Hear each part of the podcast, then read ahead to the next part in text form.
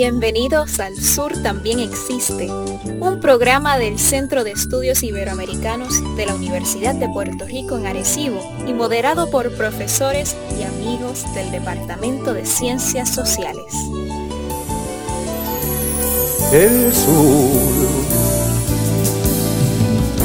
el sur también existe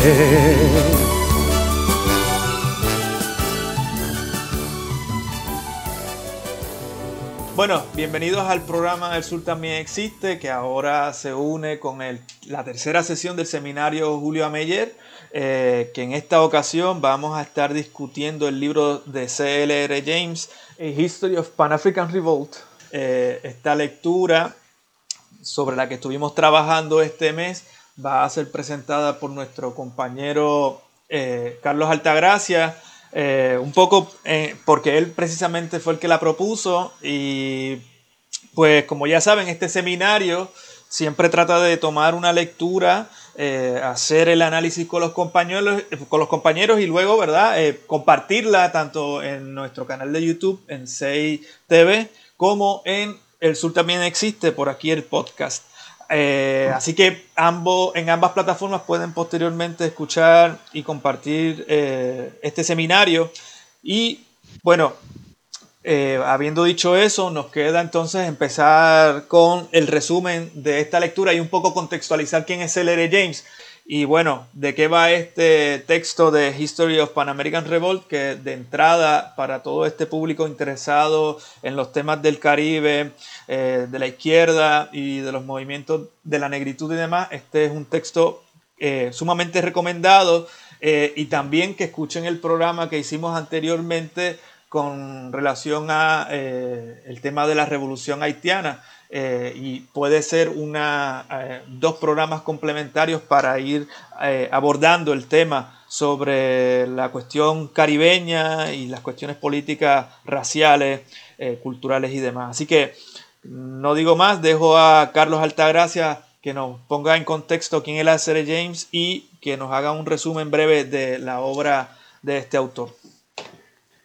Saludos y a los colegas que están acá presentes y a los eh, radioescuchas y bueno, los que se conecten por el 6 TV. Eh, un saludo también, eh, aunque no los estamos, no los estoy viendo ahora mismo. Eh, rapidito, este, este libro yo lo sugerí que lo, que lo manejáramos, ¿verdad? Como parte del seminario Julio Ameyer, particularmente pensando, primero porque lo quería releer, uno, y segundo porque me parece que eh, al menos dentro de la gente que yo conozco que manejan el tema del Caribe y los intelectuales del Caribe, pues es un libro que no lo habíamos, que yo no lo había comentado con nadie, no lo había, para decirlo de alguna manera, descubierto. Es un libro de 1938 que precede la publicación del clásico de C.L.R. James, eh, Los Jacobinos eh, negros, eh, Toussaint y la revolución eh, de Haití. Posiblemente ese es uno de los, ese debe ser el libro por el, por el que más se conoce a C.L.R. James. Sin embargo, la obra de C.L.R. James es una obra bastante vasta. su obra de escritos, ¿no? es basta, pero también es muy conocida su, su, militancia política, ¿verdad? Entonces, eh, también eh, por acá yo he manejado eh, el libro You Don't Play with Revolution, que es una reúne, ¿no? unos lectures que dio C.L.R. James en, la Universidad de McGill en Montreal, igual que unas entrevistas que le hacen y publican. Y también tiene un clásico, ya es un clásico sobre el deporte, sobre el cricket, que se llama Beyond Boundaries, ¿no? Eh, también eh, se, lo, se, los recomiendo en algún momento que tengan, eh, lo pueden leer.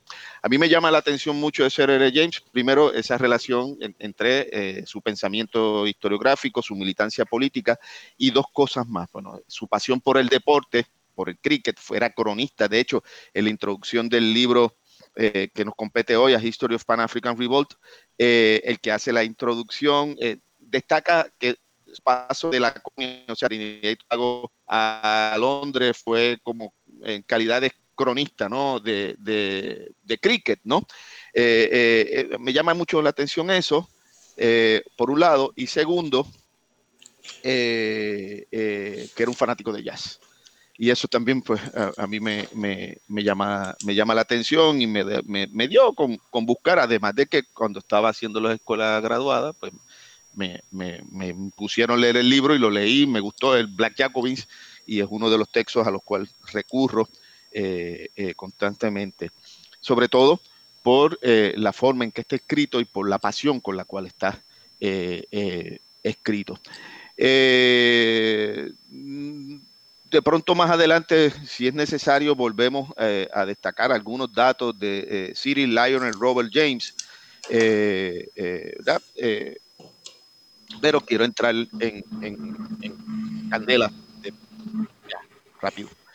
Resulta que mm, hice mis anotaciones y decidí organizarlas, ¿no? Y hacer un escrito, el cualquiera no es largo, pero me va a tomar algunos, algunos minutos compartirlo con ustedes si se cansan, si quieren interrumpir, pues me, pues me detienen y, me interrumpen, ¿no?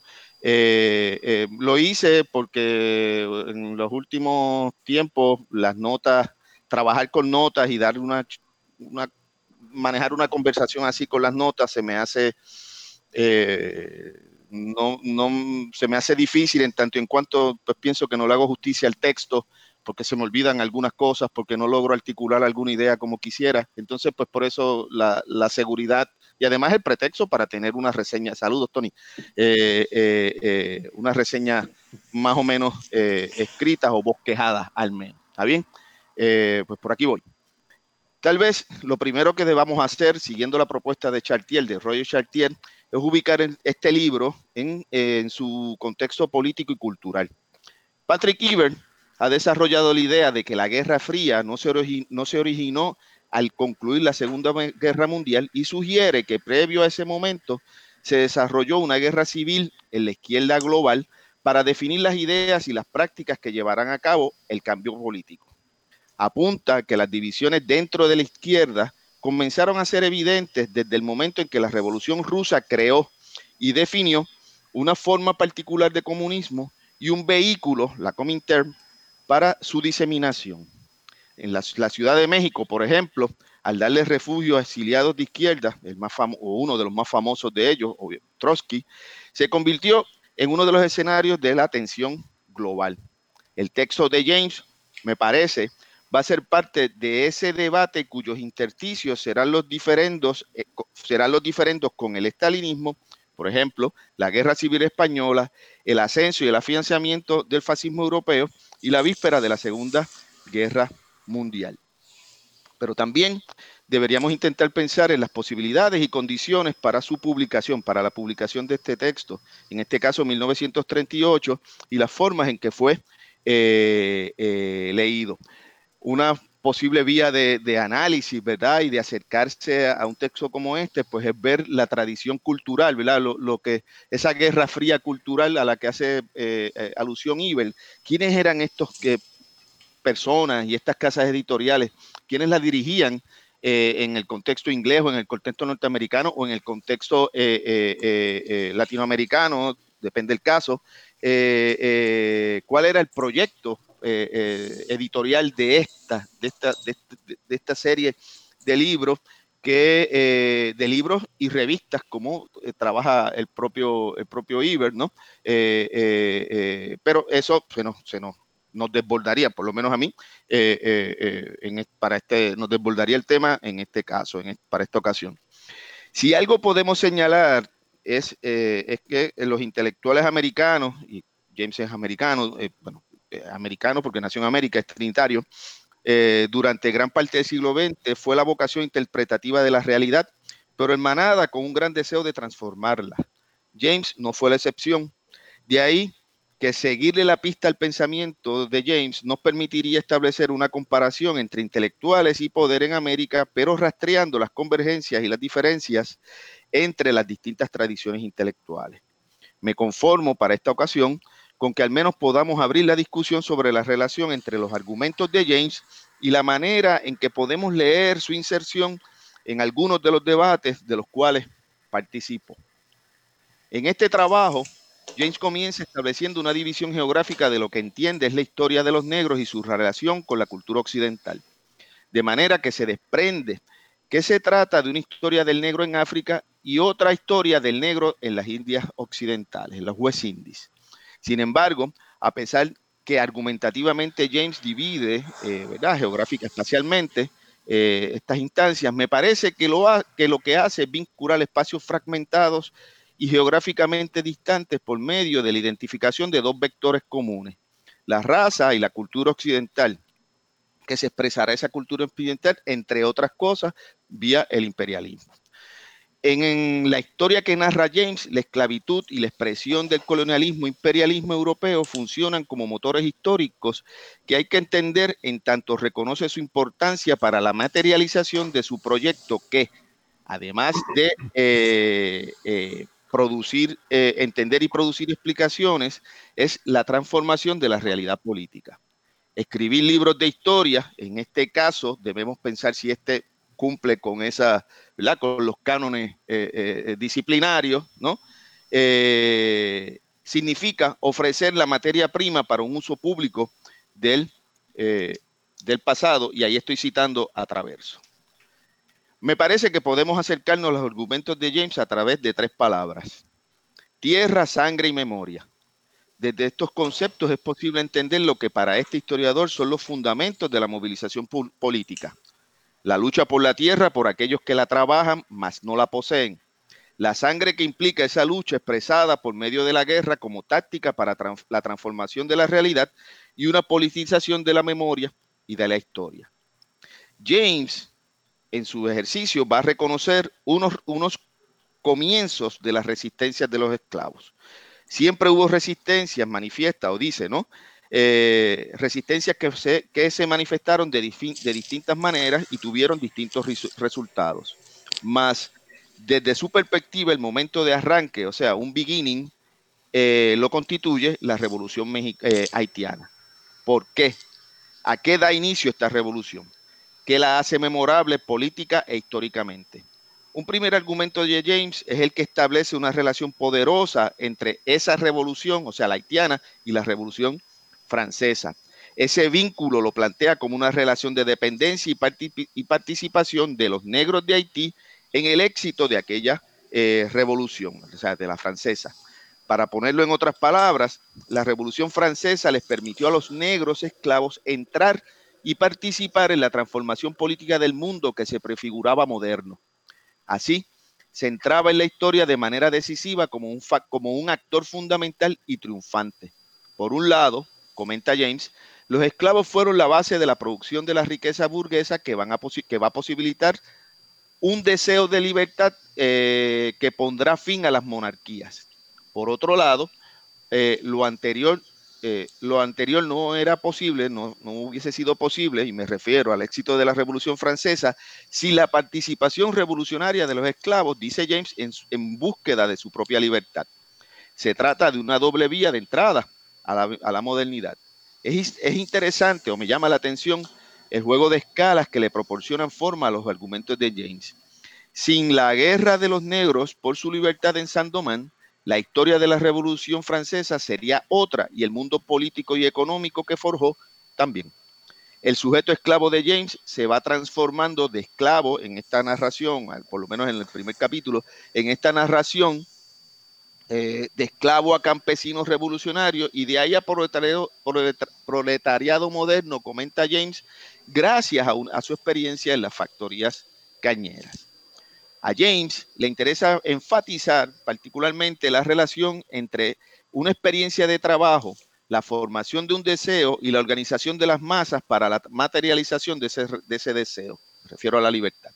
De lo anterior se desprende la idea de libertad como condición y norte político fundamental. Por eso apunta, que todo revolucionario en Francia en, 1900, en 1793 abrazó la causa esclava. En el argumento de James, la esclavitud funciona como forjadora del sistema y razón de su destrucción. Por eso la deuda ética y moral de la que habla. Si los enemigos de Francia no hubiesen respondido al llamado de su codicia, en el Caribe buscando apropiarse de Sandomán, la concentración de fuerzas en Europa hubiese resultado otra, ¿no? En detrimento para Francia, eh, arguye James. Para James, a pesar de la importante participación de los negros, estos nunca recibieron un adecuado reconocimiento. De ahí la importancia política de la memoria y la historia, y de ahí también la importancia política de los intelectuales como él. En este caso, el pasado y su ordenamiento le permiten a James construir una plataforma y un rol intelectual y un teatro de guerra en el cual insertarse como, como una parte beligerante más. Los capítulos 2 y 3 están dedicados a Estados Unidos. Si nos fijamos, James invita a recorrer dos revoluciones que desde su punto de vista plantean transformaciones claves. Del capítulo 2 deseo destacar la idea de la alianza entre negros y blancos pobres como resultado directo del fermento revolucionario. Esta idea llama la atención en la medida en que la mera posibilidad de alianza amedrenta, sugiere a los sectores propietarios. De hecho, utiliza la palabra natural eh, para la alianza, lo que sugiere una inevitabilidad de un proceso que tarde o temprano debe acontecer. En ese sentido, eh, en ese sentido, por ser los condenados de la tierra, para James, perdón, en ese sentido, ser los condenados de la tierra, para James, no solo hermana, sino que crea las condiciones de clases necesarias para el desarrollo natural, como él sugiere, de una conciencia que los vinculará y los hará revolucionarios. En el capítulo 3, eh, James vuelve a destacar la idea de la esclavitud como base del capitalismo, en este caso eh, norteamericano. Pero ¿qué cambió, según él? ¿Qué llevó a ese, eh, llevó a ese país a una guerra y a, la abolición? Y se contesta. Bueno, yo interpreto su contestación. Cambió la economía mundial y la producción agrícola y sus representantes, los grandes propietarios, que estos grandes propietarios quedaron subordinados ante el dominio social y político de la burguesía industrial. industrial. esa es la contestación que elabora James. James, sagazmente, relaciona los movimientos abolicionistas al proceso histórico de la creación y ampliación de mercados de consumidores. Sin embargo, entiende que los procesos reformistas de la reconstrucción no produjeron una sociedad de campesinos, eh, el acceso a la tierra para las masas fue limitado, lo que desde su punto de vista no hizo de aquel proceso, o sea, la guerra civil de Estados Unidos, un proceso revolucionario. James es categórico con su definición de revolución al apuntar que para que exista una revolución, los campesinos tienen que apoderarse de la tierra. El deseo de tierra aquí también debió funcionar, funcionar como energía, como la energía revolucionaria como un driving force, eh, dice James, eh, con objetivos comunes. Y esto no fue el caso eh, de Estados Unidos y por lo tanto, concluye, allí no hubo una revolución. En estos primeros tres capítulos, nuestro, nuestro autor concentra su, su, atención en América y en la elaboración de una historia de tres revoluciones, las llamadas, por la historiografía, ¿no? Las llamadas revoluciones atlánticas, en las que los sujetos revolucionarios son los negros y los blancos pobres. De la, la idea de la alianza es clave en la medida en que en los años 30 se estaba discutiendo dentro del bloque soviético qué hacer y cómo proceder para adelantar la revolución internacional. Esta primera parte política, eh, esta primera parte políticamente en esta primera parte, políticamente, el texto construye una tradición de participación consciente y organizada para unos sujetos a los que se le negaba desde, eh, eh, desde, desde el saque, ¿no? Esa conciencia de clase, se le negaba, perdón, la conciencia de clase y la capacidad para organizarse y articular o participar, dependiendo del caso, de proyectos revolucionarios. James se propuso demostrar no solo eh, la, participación de los negros, sino la importancia y deuda contraída por la modernidad política que con ellos, que surge con ellos. Precisamente, girar contra esa deuda es lo que le permite elaborar la teleología en la cual inserta a sus sujetos históricos y los convierte en una clase revolucionaria con la característica fundamental para el momento histórico que está viviendo James, ¿no? La capacidad de establecer alianzas para definir proyectos comunes. La geografía del libro cambia de América hacia África en el, cuarto capítulo. África es el espacio que le permite a James trabajar los efectos del imperialismo europeo durante los siglos XIX y XX. Para facilitar su mirada, establece dos tipos de colonización europea. Una colonización, uno, una colonización que pretende fundar colonia, o sea, donde le es posible a los europeos establecerse y permanecer eh, y explotar, por supuesto. Y dos, una colonia comercial en la que los europeos son oficiales mercantiles y administradores que nunca verán a la colonia como su hogar resuenan en esta categorización de los modelos de colonización eh, eh, por excelencia, perdón, resuenan en esta, en esta categorización que hace James los modelos de colonización por excelencia durante el siglo XVI, el español y el portugués. Uno cuya eh, intención, el primero, ¿verdad? Fue expandir la presencia y, la su influencia en nuevos espacios y para ello abraza el lema colonizar es poblar y el otro cuyo interés era fundar puestos de avanzada comercial, las llamadas factorías comerciales. El primer modelo se caracterizó por la disposición de la tierra, la imposición de impuestos y, para poder eh, satisfacerlos, eh, trabajos en minas y plantaciones propiedad de los nuevos amos. James describe las terribles condiciones de trabajo, ¿no? Más me parece que lo que desea destacar es que el modelo se encargó de no educar, y esto es un tema, me parece clave también eh, en James, en Eric Williams, eh, eh, también, es que el modelo se encargó de no educar a la población, lo que repercutió en muy poco progreso político. La experiencia africana con el imperialismo europeo, europeo con las variaciones que James establece, le permiten apuntar que todo imperialismo, tiene su dark side. No importa si su expresión posibilitó el avance para muchos negros, negros, la experiencia de los negros en el Congo belga o en las minas de Rhodesia es comparable con la experiencia del fascismo, comenta él. Este ejercicio comparativo, aunque solo es mencionado, mencionado abuelo de pájaro, le permite a James introducir el tema del colonialismo en el debate sobre el fascismo y la democracia europea de su contexto. Ahí aquí hay varias sugerencias. Para entender el fascismo se debe entender el imperialismo europeo, particularmente en África. Para detener el fascismo hay que contar con los sujetos coloniales y sus experiencias. Yo me hago la pregunta, ¿cómo es posible que se levante, es una pregunta retórica, que se levante la bandera de la ética y la moral contra el fascismo y no contra el colonialismo y sus secuelas? Parece estar sugiriendo James. Considero que James se adelanta en muchos aspectos a, algunos de los planteamientos de Aimé Césaire en, su ensayo sobre colonialismo y a Hannah Arendt al respecto. Con la, comparación con la comparación que hace, James introduce el tema colonial en el debate que Enzo Traverso llama la Guerra Civil Europea. Le interesa, lo interesante con James es que lo europeo no queda atado geográficamente a determinado continente. De ahí que las alianzas y la geopolítica deben jugar, deben jugar un rol fundamental en la táctica, sugiere, no solo para detener el fascismo, sino para adelantar la revolución internacionalmente. Con James, los espacios han sido unidos irremediablemente por el capitalismo y la explotación, imperial, la explotación imperial y su trabajo político es demostrar los efectos del conflicto capital y trabajo en un contexto donde lo racial juega un papel clave.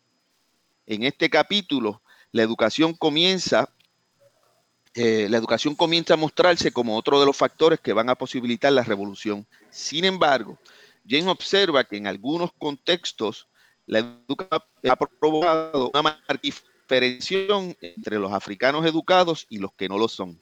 Por eso comenta que el conflicto de clase en África eh, atado al tema racial se complica con el desarrollo del nacionalismo. Argumenta que si el conflicto de clase de por sí es amargo en África, se va a complicar con el desarrollo de una inteligencia políticamente consciente de que su futuro está ligado al, con el de los developing Africans en vez de con los comerciantes europeos. El resultado es una creciente, para él, ¿no? Lo que ve, es el, resultado, es una creciente solidaridad entre los negros. Desde el punto de vista de su plataforma teórica, el nacionalismo, en este caso, no necesariamente constituye un problema. Las, vueltas que, las revueltas que reseña fueron sometidas por la fuerza. A pesar de ello, retoma el tema de la organización, de la, efectividad, de las alianzas y del carácter social de los reclamos que se plantean en las distintas revueltas que va reseñando. Se trata, en este caso, de enfatizar en las potencialidades político-sociales de transformación que son parte de la complejidad histórica del mundo africano. La prensa de Negro Press es un elemento significativo para él de todas estas revueltas. Con la prensa favorable se, eh, se, facilita o se facilitaba, argumenta, la construcción de la relación entre la inteligencia, los trabajadores y los hombres de las tribus. El éxito de las revueltas en Sierra Leona y en Gambia llegará en cualquier momento cuando a movement, cito, a movement of the organized and educated black puedan unirse con la revuelta campesina generalizada. La experiencia de revueltas en África está, eh, está asociada al mundo industrial o él la asocia al mundo industrial y a la, y a la explotación que genera. Mas como se trata de un mundo complejo y fragmentado en muchos sentidos, para él lo significativo, políticamente hablando, es analizar y enfatizar las formas en que se van dando las alianzas entre los distintos sectores, obreros, campesinos sin tierra, sectores intermedios de la, de la sociedad, y define sus problemas, condiciones de trabajo, falta de acceso a la tierra, impuestos y maltrato. ¿Cómo entender el carácter religioso que eh, asumen algunos de los movimientos que analiza? Es otra de las preguntas que, que, yo me hago y que él atiende. Para James, la, eh, explicación hay que buscarlas también en la educación del líder y en su insatisfacción al sufrir la discriminación. Y ahí muestra algunos ejemplos. Aquí James va a la experiencia individual para producir su explicación. El líder educado por misioneros traduce sus lecturas de la Biblia en función de la, de la revuelta. Esto es significativo para James en la medida en que produce una, eh, explicación para entender el mesianismo, así lo nombro yo, y lo que considera la irracionalidad religiosa, eh, y lo que considera la irracionalidad religiosa que tiene una función que no puede ser obviada. Y en los Black Jacobins él desarrolla esa idea espectacularmente eh, porque va a atender, va, a plantear, bueno, si hay algo que eh, impulsa eh, o le da carácter eh, revolucionario a, la revolución haitiana es precisamente el carácter religioso. Y le da cohesión, para ponerlo de, de, esa manera. No es posible, como demostró en los jacobinos negros, entender las revoluciones de esclavos y negros sin tomar en consideración los sistemas de creencias y a sus líderes. No estoy diciendo que James apunte a que por ahí es que debe ir el proyecto revolucionario.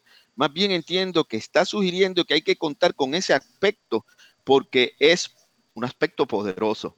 La estrategia debe ser evitar las revueltas, eh, evitar que la revuelta se desinfle una vez queden satisfechos algunos de los reclamos que plantean o de sus reivindicaciones. La reflexión de James lo regresa a América durante el siglo XX me parece que toma como pretexto el análisis del movimiento liderado por el jamaiquino Marcus Garvey en Norteamérica para realizar varias afirmaciones. Por un lado, apunta eh, que tanto en el sur como en el norte un sector de negros ha logrado emerger como comerciantes, profesionales, artistas, escritores y músicos y ha logrado solidificarse como, también como una inteligencia. Lo que hace del negro americano un americano, dice él, en todo el sentido de la palabra. Aquí no se trata de una nación sometiendo a otras como en África. Los negros en América han contribuido desde el comienzo, señala, en la construcción de los Estados Unidos que conocemos.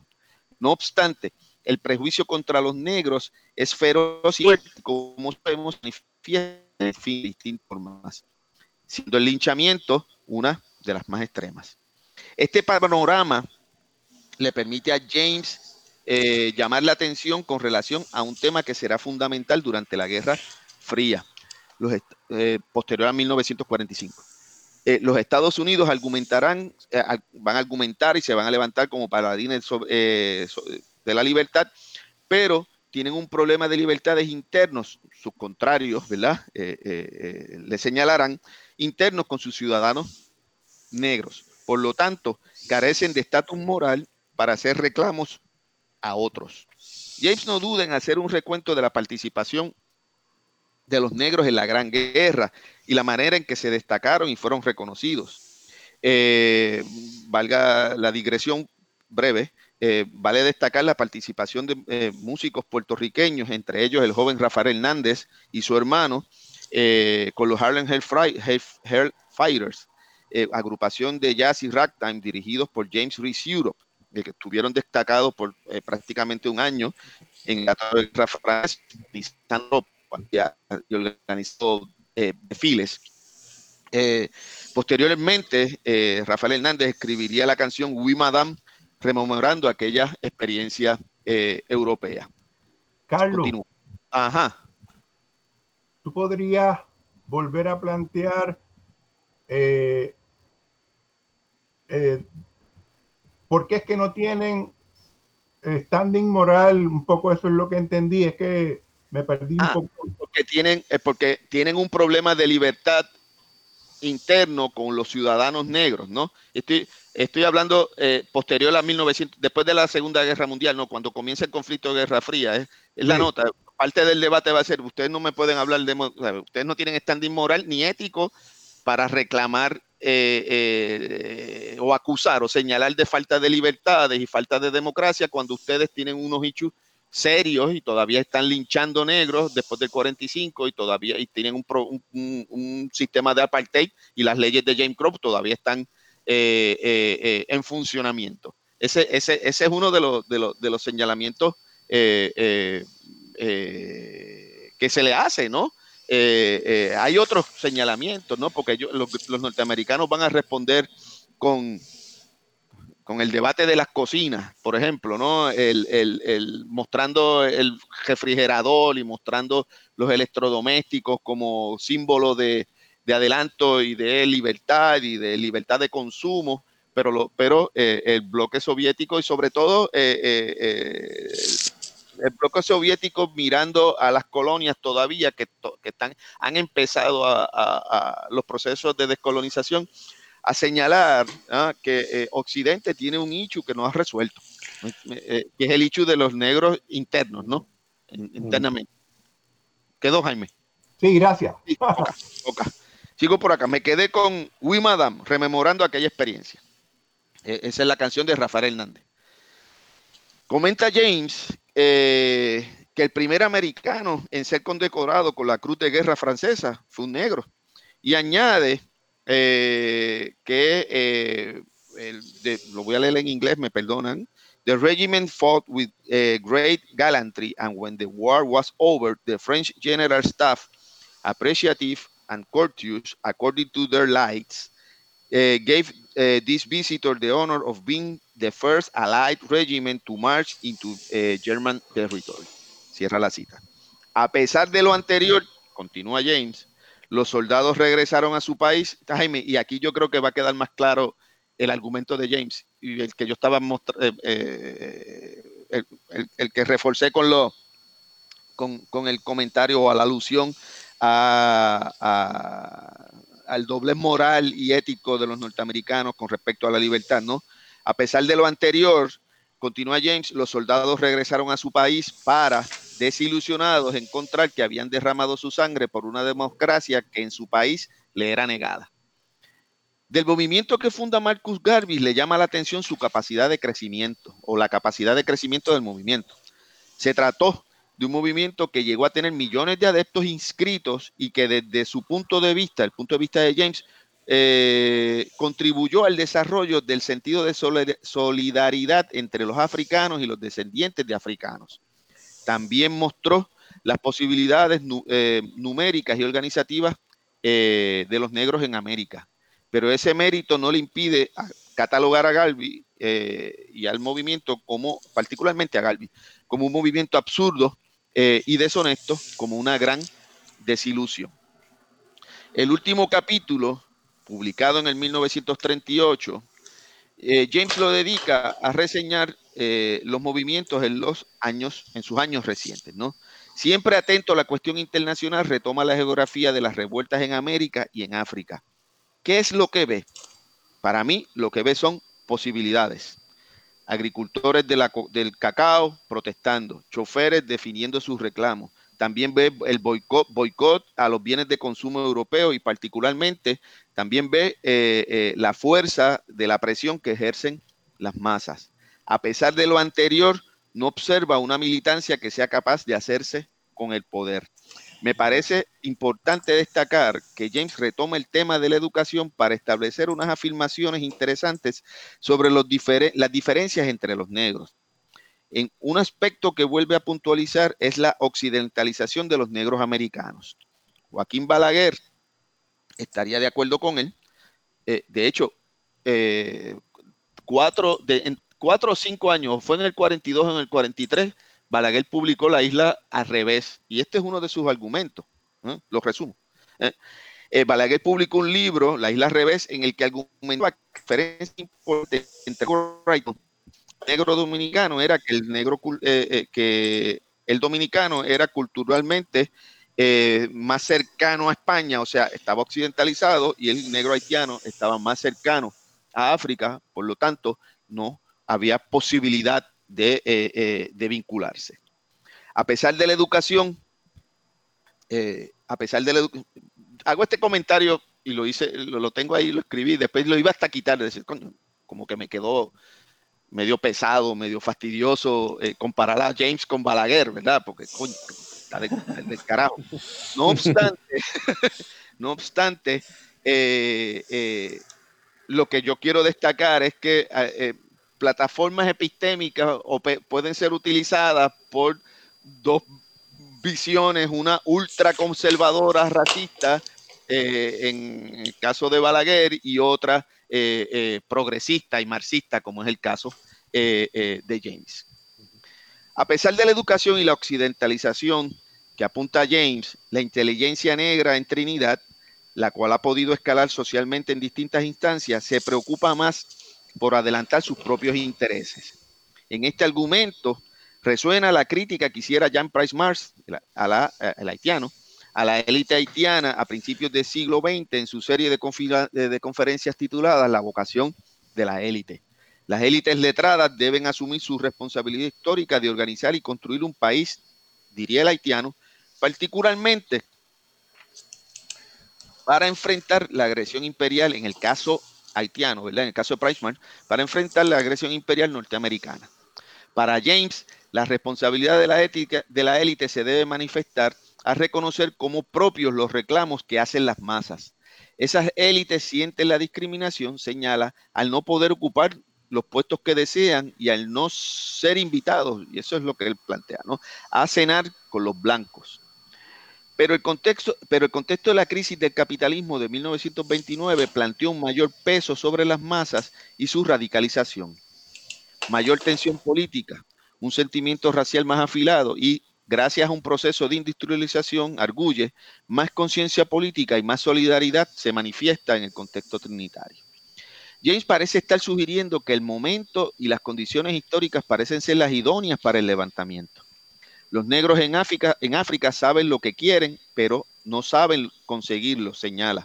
Por lo tanto, en un ejercicio de traducción, eh, this, eh, cito, this passion of liberation must be understood, understood as a line behind every industrial dispute, every political agitation.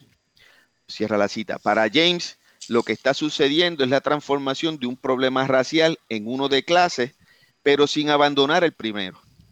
Si una vez, eh, eh, si una vez hace casi siglo y medio el Sandomán francés destruyó el sistema y participó en la transformación o en la construcción de uno nuevo, en el movimiento eh, histórico que, él, que a él le tocó vivir, también parece para él ser posible. Y ahí yo lo dejo. Excelente, excelente introducción. Este libro ahí ahora es abre mucho, muchas ah, aristas. Esto es, eh, va, a ser bastante intenso. Eh, quisiera, antes de empezar a que hagan sus comentarios, simplemente señalar que al principio no lo hice, que nos acompañan hoy José Rodríguez Vázquez, el expositor, Carlos Altagracia, con nosotros también Antonio Hernández, Jaime Colón y eh, Miguel Bayón, para empezar ahora a a macetear el libro de James y entre nosotros mismos, ¿no? Eh, porque para eso es que son estas lecturas y esta está muy interesante. No sé si quiere eh, alguien empezar a, adelantar algunas líneas. Eh, Jaime, que por allí, Antonio, bueno, Antonio, dime, Antonio. Eh, una pregunta, bueno, primero, hola, buenas tardes. ¿Me escuchan? Sí. sí, te escuchamos bien. Sí, ok, perfecto. Este, eh, Carlos, eh, con, respecto a eso último que dijiste, de que hay una transición, una transformación del problema racial en una cuestión de clases, sin olvidar lo primero, eh, pero también, eh, y pues y, aquí hay, me parece a mí porque es cierto, eh, él plantea eso, pero a la misma vez en ese epílogo, él plantea que una de las causas principales de la, de la existencia de las dictaduras en África es pues, el dominio eh, industrial del capital industrial financiero en, estos lugares, ¿no? en estas repúblicas nuevas en, ese momento. ¿no?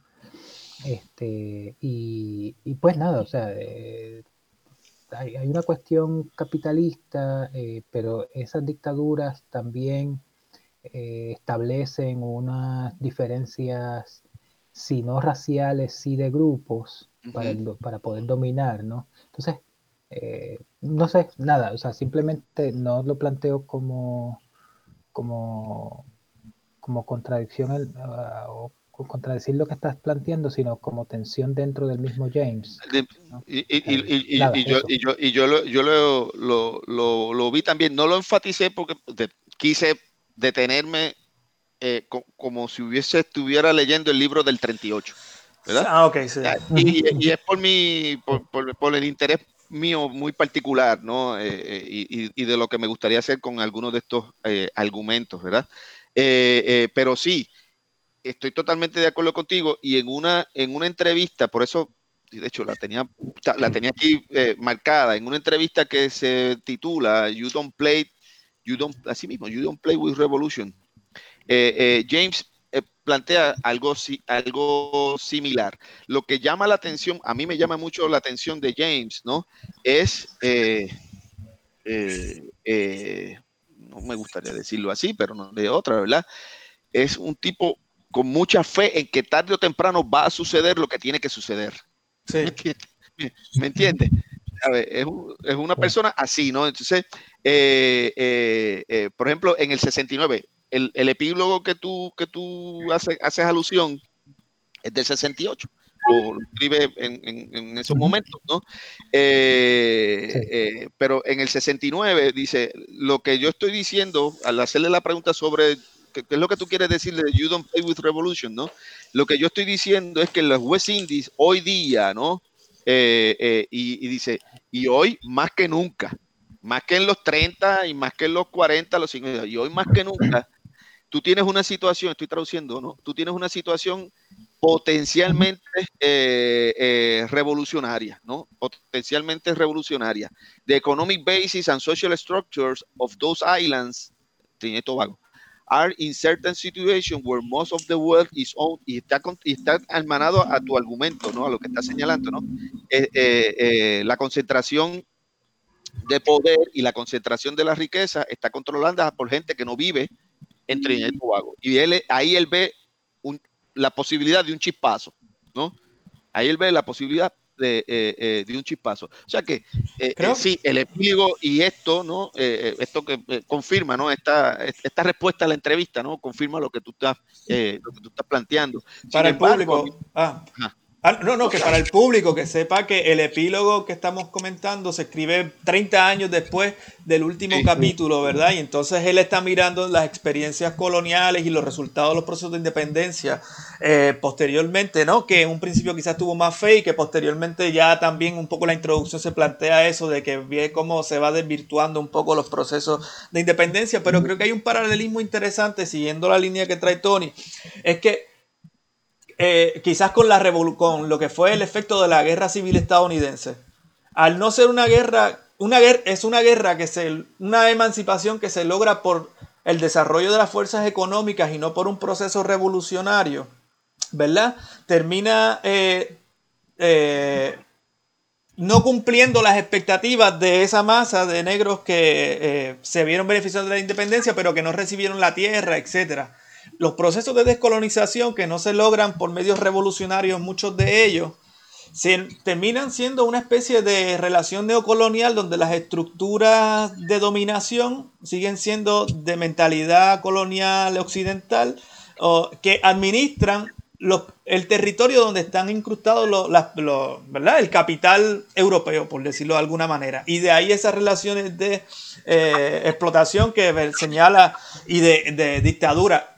Y me parece que a mí que la clave es un poco, es decir, la importancia de lo que es un proceso revolucionario para que las luchas sean efectivas, eh, eh, como buen hecho, trosco. De hecho, de hecho, de hecho, esa es una de las, esa lectura que tú haces, que me parece que es eh, muy precisa y sintetiza posiblemente algo, algunos de los argumentos de James, es una de las razones, si no la razón por la cual él rompe con Eric Claro. ¿Ah?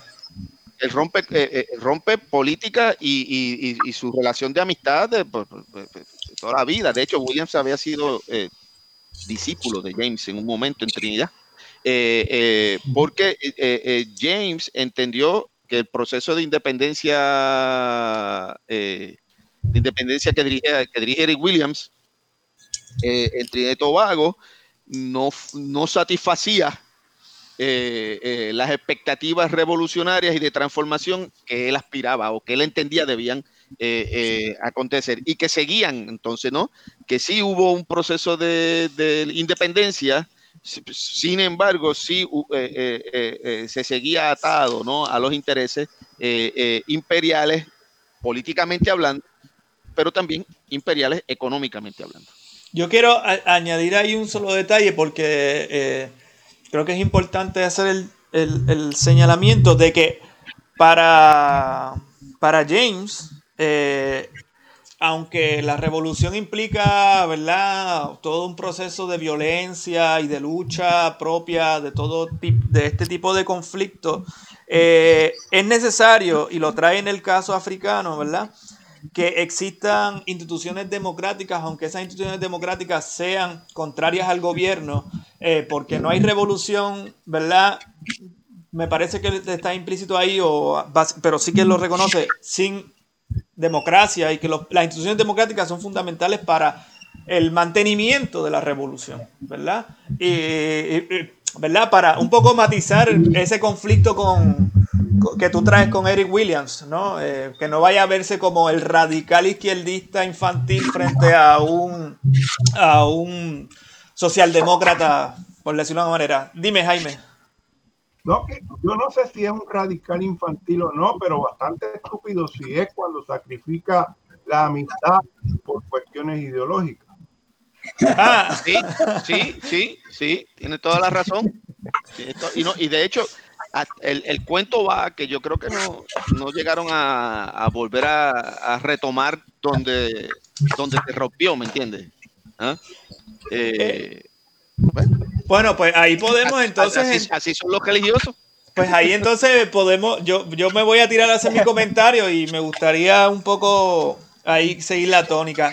Me parece que este libro es, eh, dice Cedric, eh, eh, ¿cómo se llamaba él? Este, Cedric Robinson, que este libro no es para nada... Dime, dime, Carlos. ¿Hay, ¿Hay algún micrófono por ahí? Sí, tengo un como un bajo o un ventilador, sí.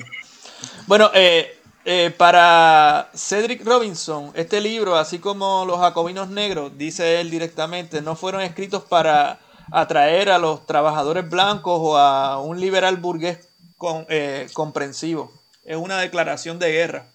Y, y, Cedric Robinson es un marxista negro de toda la cuestión del movimiento eh, afro en Estados Unidos muy destacado académico de, la Universidad de California.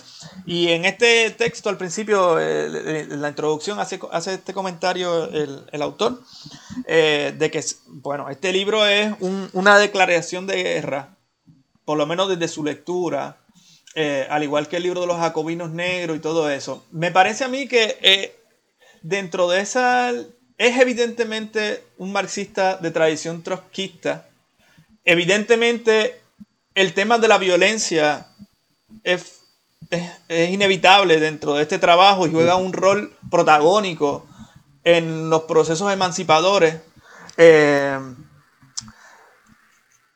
es un marxista bastante clásico en términos de, de, de su análisis, no tanto de la línea propia de la, de la, de la, de la URSS, ¿verdad? Eh, pero sí que se mantiene muy arraigado en toda la, concepción de la lucha de clases, de la historia, etcétera, de, la, función de las clases sociales dentro de eso.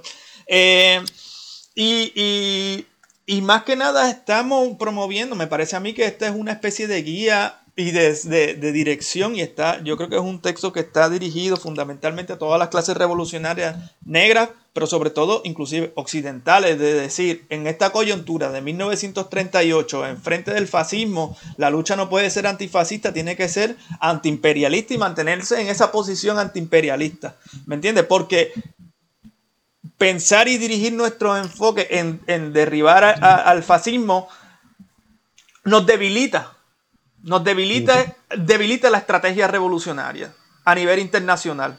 Perdemos aliados importantes y el rumbo. Y ese es, y yo creo que eso es lo que él señala cuando rompe con la URSS y ve, es que la URSS no está haciendo lo que hay que hacer. Estaba muy contento con la comité que se unía con el movimiento colonial, pero después no está muy de acuerdo con la lucha antifascista, que, que, que obviamente estratégicamente para los intereses de la revolución es un fracaso. Eh, y entonces empieza, y el trabajo es continuamente, mira, el ABC de la revolución, ¿me entiendes? El ABC de la revolución. Desde Haití, pasando por ahí, por ahí, por ahí. Eh, y bueno, eso.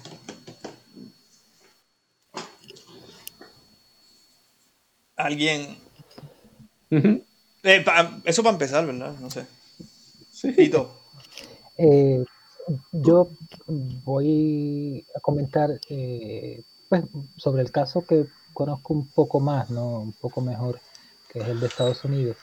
Eh, reconociendo ¿no? y que, es un texto, como tú bien dices, este, de llamada a la acción, ¿no?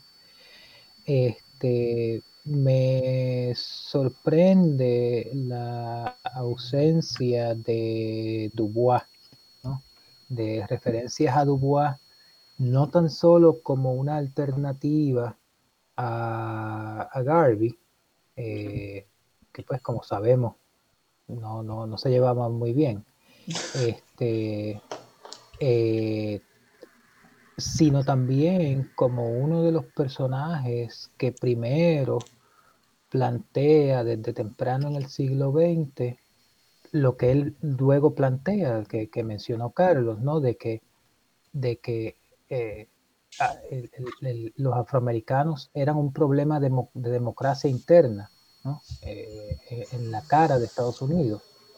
Este, Dubois es uno de los, si no el primero, uno de los primeros temprano en el siglo XX que, que pues, este, su, su, famosa línea, ¿no? De que el, problema del siglo XX sería el problema racial, ¿no? Este, eh, así que, que me, me, me, me, extraña en un sentido esa ausencia de Dubois, ¿no? Este, eh, reconozco que pues que evidentemente Dubois no, no liderea un movimiento de revuelta, ¿no? Como en el caso de Garvey, que era un movimiento más radical. Este, pero bueno, nada, me, parece, me parece, eh, eh, pues de nuevo, me, pareció extraña la, ausencia de, Dubois ahí en el texto. Interesante que lo tienen que traer, lo tienen que traer en la introducción el autor porque no lo trae ni una sola, ni una sola vez, lo trae el propio, el propio Celere Comentario breve, breve, breve. Eh, probablemente, mm, yo no sé si es una respuesta satisfactoria a lo que tú estás planteando, Antonio, pero yo me sospecho que probablemente Dubois está pensando más en la situación de los negros norteamericanos mm. y no tanto como ocurre con Garvey, con los negros como una categoría abstracta eh, que trasciende la frontera y que probablemente en este sentido por eso es que resulta tan eh, exitoso, ¿no? Eh, entonces, nada, lo dejo por ahí. Aunque en el 20 Dubois va a ser muy vocal en el tema de Haití y República Dominicana, siendo uno de los principales eh, defensores de la, de, la, ¿verdad? de la de desocupar los territorios y del movimiento antiimperialista que va a ser predominantemente, por decir de alguna manera así, yo creo que podemos decir predominantemente negro, afro, feminista y negro en Estados Unidos, el antiimperialismo, ¿verdad? Pero yo creo que el, el, giro que toma posteriormente, sobre todo encabezando la NAACP, eh, eh, va a estar dirigido más que nada a tratar de reivindicar lo que él entiende que son los derechos de los negros en Estados Unidos, una cuestión de derechos civiles, porque en última instancia el Estado es el que tiene que reconocerte los derechos civiles, ¿no? Y en ese sentido una perspectiva mucho más eh, nacional. Eh, mientras que yo creo que lo que está tratando de destacar eh, James es ese carácter eh, supranacional de la internacional Es una identidad en última instancia abstracta. Yo creo que ahí está precisamente una de sus debilidades, pero bueno, esto es otro cuento. Panafricanista, panafricanista, ¿verdad? Es la palabra que él usa. Pito iba a comentar algo por allí. Sí.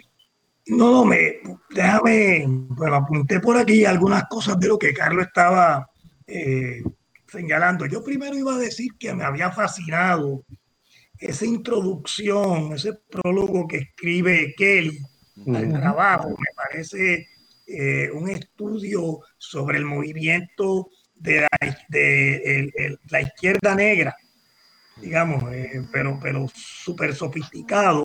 de verdad que me estuvo interesante, pero ahora tendría que añadir que así como me fascinó esa introducción de Kelly, pues me fascinó la presentación de Carlos, porque creo que tiene escrito ahí un ensayo eh, totalmente eh, construido, que sé yo, habría que darle un poco de corrección en un lado o en otro que él crea todavía necesario elaborar un poco más o pulir, pero eh, la, la, la introducción que hace Kelly al libro y la presentación de Carlos está, han estado eh, extraordinarias.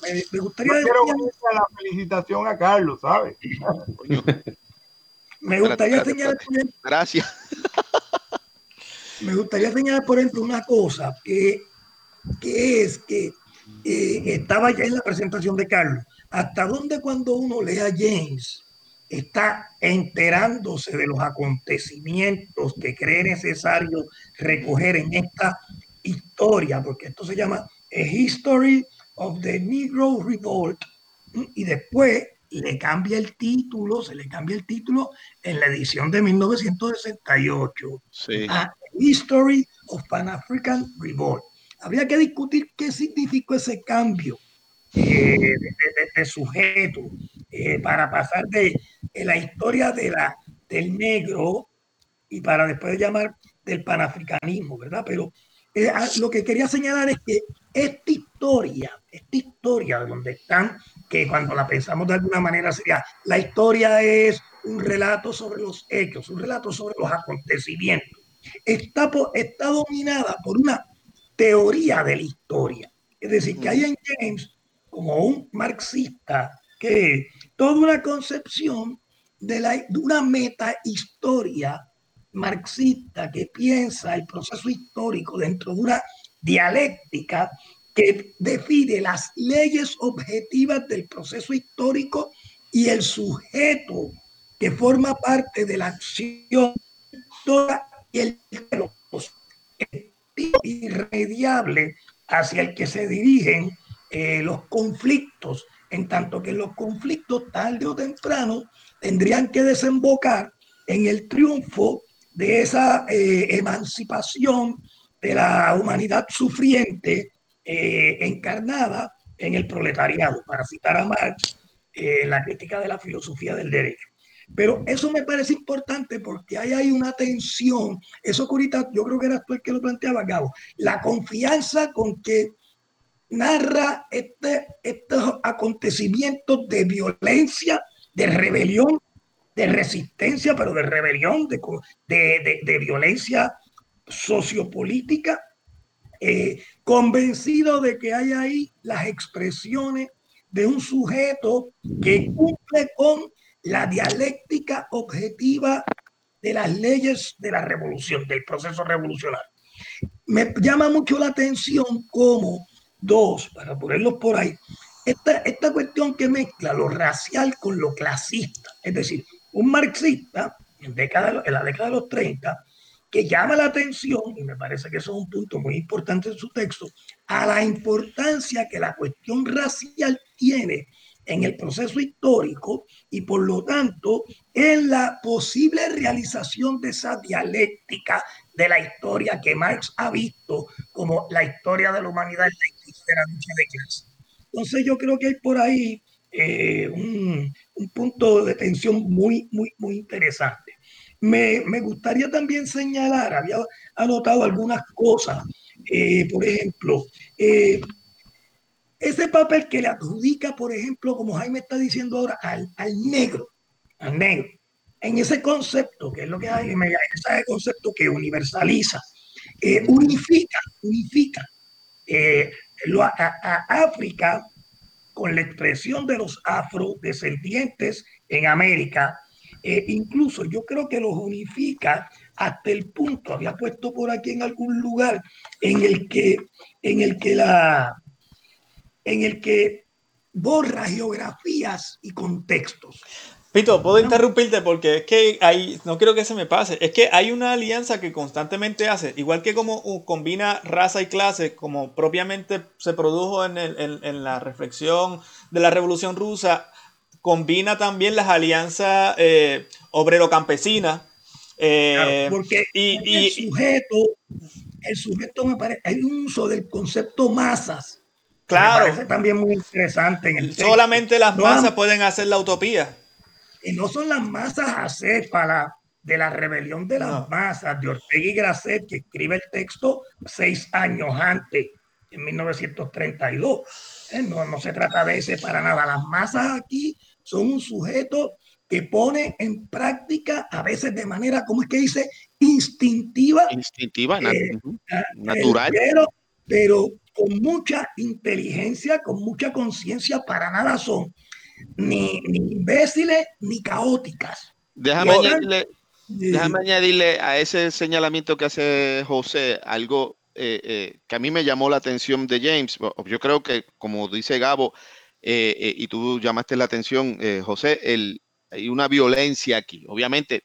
y hay una, hay una narración sobre la violencia, pero pero a mí me parece que James es lo suficientemente sagaz en varias ocasiones, en varias ocasiones, eh, sobre todo cuando está hablando de la revolución haitiana, ¿ah? eh, en varias ocasiones hace alusión a la violencia, pero hace alusión también a cómo los propios eh, revolucionarios haitianos ponen la emergencia. Claro. ¿Ah? Sí. Ponen la emergencia y dicen, no, no vamos a a seguir eh, eh, matando blancos. No, no los vamos hasta aquí. ¿No? Y en algunas de las reseñas que hace sobre las revueltas en África, eh, también hace alusión de decir, bueno, pues atacaron a los hombres, pero a las mujeres y a los niños hasta, hasta plátanos le compraron y guineos le dieron y yo no sé qué, y los mantuvieron. Y ese es un señalamiento, me parece a mí, importante, ¿no? Importante en tanto y en cuanto la, violencia revolucionaria amedrenta, ¿no? Eh, y sobre todo amedrenta a, algunos sectores, a, algunos sectores, algunas tradiciones intelectuales, ¿no? El caso latinoamericano, pero del siglo XIX, pues es, evidente, ¿no? Eh, ¿qué, vamos a hacer? Le vamos a dar armas a estos tipos y nos van, nos van a comer y nos van a, literalmente a pasar tarde o temprano por el filo. ¿ah? Cuando se desata la violencia, ¿qué hacer? Es lo que eh, vale la pena, yo creo que se preguntan muchos, ¿no? En su, en su momento dado. Y James está contestando. cuando se desata la violencia, se ejerce la violencia, pero estos sujetos de los que yo estoy hablando saben hasta dónde esa violencia debe manifestarse. no, son unas furias descontroladas. No, no, no, eh, no para nada, no, para nada. Y yo creo que lo que está, lo que está diciendo o sugiriendo James, ¿no? Sí, efectivamente, la revolución haitiana, que es su beginning, ¿verdad? Es su inicio, eh, la revolución haitiana, el conflicto racial desata unas cosas, ¿verdad? Y ahí hay unos odios, pero, pero unos odios ancestrales, ¿verdad? Pero ahí como que, a pesar de estos sujetos revolucionarios, y por eso lo son, ¿no? Logran identificar hasta dónde es que voy a llegar, dónde es que se va a manifestar esa violencia. y si se pasa, lo que está diciendo James, ¿Ah? Y, si, se pasan es porque los blancos lo asusaron, ¿no? En el caso de la revolución ah. haitiana con Desalín, que eh, para poder comerciar contigo, pues tú tienes que matar a los franceses, ¿no? Y por eso es culpa de los franceses esa, esa, violencia. Yo, yo, me pregunto hasta qué punto es una mirada bien selectiva la de James. Claro, claro. Porque, porque yo puedo citar numerosas ocasiones históricamente en las que ese tipo de consideraciones no ha estado presente. Simplemente pensemos en lo que hicieron con la familia zarista. Exacto. Revolucionarios. Oye, Jaime, no, creo, que se puede hablar, no, no creo que se pueda hablar de masas revolucionarias de manera generalizada. Yo creo que hay que hablar los casos que está considerando James ciertamente pueden responder a ese patrón, pero uno podría encontrar numerosas ocasiones pero, en las cuales, eh, eso no ocurre. Antonio, de acuerdo contigo. De hecho, yo, pienso, eh, yo pienso, yo pienso, perdón, Antonio, dos rapidito.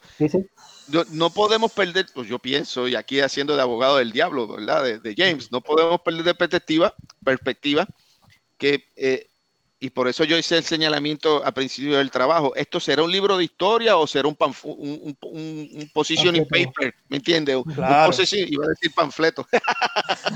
Este, yo creo que este sería mucho más apropiado.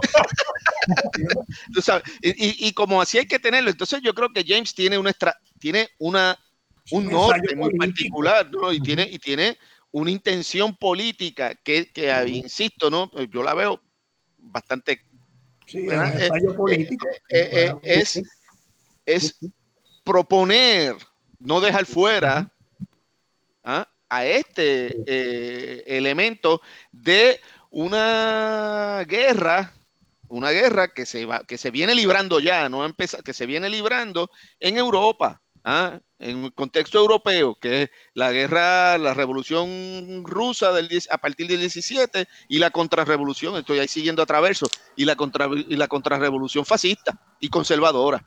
¿Entiendes? Entonces, como, como, la, la experiencia, decirlo de otra forma, un poco, la experiencia, la experiencia fascista es similar a la experiencia de los de los negros belgas, de los negros de Kenia, de los negros de Sudáfrica, de los negros de Trinidad, de los negros norteamericanos, de que entonces eh, eh, yo creo que hay una no solamente la construcción de una plataforma para James pararse y hablar, sino también una uh, una utilización para decirlo, eh, una utilización del pasado ¿ah? en función de el sujeto que quiere construir, ¿no? Y de, que quiere adelantar. Estaba Tony por ahí y Sonia que va levantando la mano. Y Jaime. Yo haría eco, yo haría, yo subrayaría algo que Pito dijo de manera mucho más elegante, porque él es muy sutil, yo no lo soy tanto, pero a mí me parece que la teoría puede llevar con mucha frecuencia a convertirnos en miopes incapaces de captar lo que está ocurriendo en nuestras narices porque no guarda correspondencia con lo que se supone que ocurre. Entonces, eh, a mí me parece que eso se da con mucha frecuencia y contra eso yo he estado tratando de combatir toda la vida. Eh, Tony, te iba a comentar.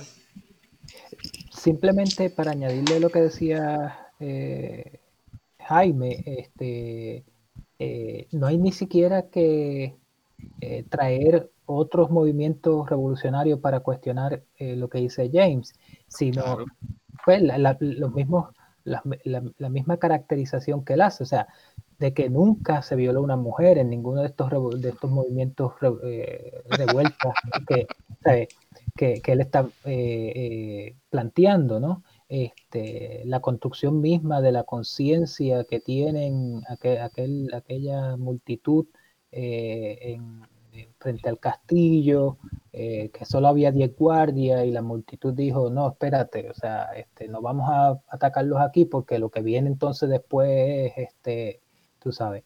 Eh, no, hay ni siquiera que traer este, otro, otros otros ejemplos históricos, ¿no? Sino eh, esa caracterización que él hace del sujeto histórico suyo. Y, ver, y ver, y ver la, la, la, la, violencia en la propia Sandomán, ¿me entiendes? Yo creo que esa es una de las razones.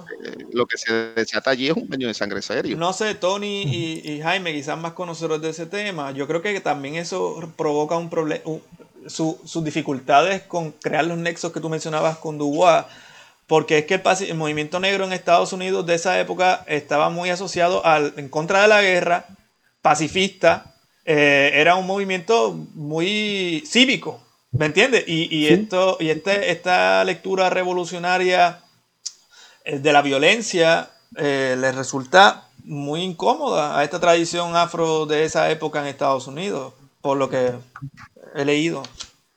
yo, Creo, yo creo que además James está en Inglaterra. Desde, el 31 al 38, cuando publiqué el libro, Carlos, tú me corrías, no estoy en Estados Unidos. Está, en Inglaterra. Después, viaja, después viaja a Estados Unidos y viaja a México. El epílogo lo escribe en Estados Unidos, si no me recuerdo. Ya, sí, ya ahí está, claro, pero, pero ya está. El epílogo lo, lo, lo escribe luego de que lo, lo, expulsan, de Estados Unidos, eh, y entonces parece que va a Trinidad y luego le permiten regresar en el 67, 68 por ahí. Pero quería señalar, por ejemplo, dos típicas o tres eh, típicas eh, planteamientos de James que me llaman la atención porque son como las tesis. Bueno, uno, el negro siempre fue un rebelde y nunca soportó dócilmente la esclavitud.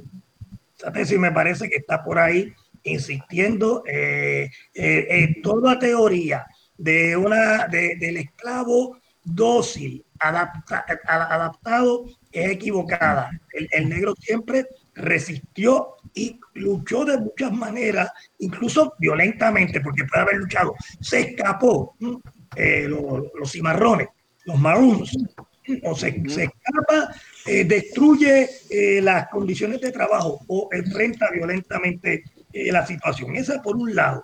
Me llamó mucho la atención además cómo ah, ahorita Carlos planteaba lo del modelo racial y en el caso, por ejemplo, comparando a la percepción de Balaguer con la percepción de James, yo creo que hay una ausencia. Por ejemplo, habría que decir que podríamos encontrar tres, cuatro modelitos, los pongo eh, rápido. El modelo en el que el negro es el salvaje irremediable. Sería el discurso racialista por excelencia. Es decir, eh, el negro es por naturaleza eh, una especie humana incapaz de ser otra cosa. Es decir, no hay, como creen los ilustrados, la posibilidad de un proceso de culturalización eh, que le permita incorporarse a la civilización del blanco, eh, que es la única eh, civilización posible, de acuerdo al discurso racialista. Después está el segundo modelo. El segundo modelo es el que tiene una mano tendida. No, el negro puede, puede superar su condición natural e histórica a través de la occidentalización, es decir, de la incorporación a las formas de vida y a las formas de pensamiento de la cultura occidental. Ese sería eh, un modelo, me ofrecieron como explicación muchos de los, de los miembros de la ciudad letrada puertorriqueña para explicar cómo se resolvió el problema del negro en Puerto Rico. Pero en el caso de, de James, ese modelo no, no, no lo ve dentro de la historia de la población de descendientes africanos en las colonias no hispanas. Aunque en la caso de la francesa reconoce que allí sí se da la producción de una élite, ¿verdad? Pero eso es una élite, siempre dice, la masa, la mayoría queda fuera de esa posibilidad. Entonces, eh, habría un tercer modelo que yo creo que hay allí en él, eh, que es, que me llama la atención. En James no hay mestizaje racial. En James no hay mestizaje racial, que va a ser la gran estrategia para resolver el problema. Unos van a decir, se occidentaliza, modelo, modelo 2, se, se mezcla, se, se, produce la, de, la, la, la, mezcla, la deliciosa mezcla de pale o la mezcla de la que habla eh, la, eh, en la Cuba mulata, este, en, en, los textos, digamos, de la década de los 30, porque en, en el contexto caribeño, Guillén está escribiendo en los 30, Ale está escribiendo ahí, Pedreira está escribiendo ahí, CC publica Cuadernos de un retorno al país natal en el 37, un año antes. O sea, aquí hay toda una tensión eh, interesantísima, pero me llama la atención eso, no hay eh, mestizaje, lo que hay es eh, toda una preocupación porque estas masas que han quedado fuera del modelo occidentalizador,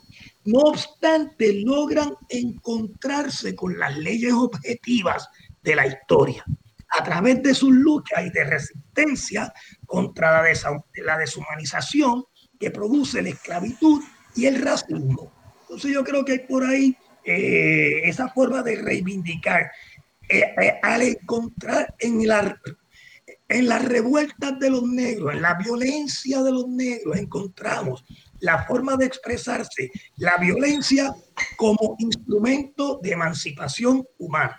Yo creo que en, ese punto hay dos elementos que son fundamentales y que son también muy marxistas, que vienen de una línea muy hegeliana, que es la cuestión, eh, nuevamente la relación del amo y del esclavo. Ese, ese, ese sujeto que por la explotación y por eh, la esclavitud eh, se va por un lado degradando, por el otro lado, a través del trabajo y de la, eh, el ejercicio revolucionario, se va civilizando, ¿verdad? Y se convierte su, la lucha de las masas en una lucha moderna porque es una lucha revolucionaria, porque es una lucha que se ha construido a través del trabajo del esclavo que por medio de su hacer se constituye, construye cultura, construye por lo tanto civilización, construye una posibilidad eh, revolucionaria moderna en el sentido, por lo tanto, eh, hace civilización. Y creo que hay una ambigüedad muy grande en él, en ese concepto de civilización, porque por un lado, la civilización que él está hablando cuando abrazan los principios de la Revolución Francesa y del republicanismo es una civilización occidental eh, blanca, si se quiere decir de alguna manera. el marxismo y la, idea de civilización de, eh, la, de la propuesta socialista no deja de ser una civilización europea. Y siempre tiene una dificultad con el concepto, por ejemplo, con la, vía autónoma africana, que también, o con, ajá, dígame. Bueno, yo creo que ahí hay una tensión muy interesante en eso que tú acabas de decir. O sea, llamar la atención al tema del negro es una forma de llamarle la atención a la tradición eh, de izquierda, la tradición Es que yo creo que este libro no está dirigido a los negros, sino a los blancos de izquierda de la comité. ¿Me entiendes? A la línea del al partido. Bueno, esa va a ser una tensión que va a llevar a la ruptura de muchos de estos sectores de, de la élite intelectual eh, negra. Estoy pensando en César. César en los 50. Eh, claro, puede ser cuánto, 15, 18 años después, en el discurso del colonialismo, que es del 55, si yo no... ¿Verdad que sí? No Sí. recuerdo más. Te digo Eh, ahora, yo lo tengo por aquí. Entonces, eso me parece eh, un punto importante. Ahí hay una advertencia. No, esto no es solamente un problema de clase. En el contexto africano, el imperialismo ha convertido el problema de clase en un problema de raza. Y, y resolver el problema de clase es resolver el problema del imperialismo. Y al resolver el problema del imperialismo, tenemos que resolver el problema racial.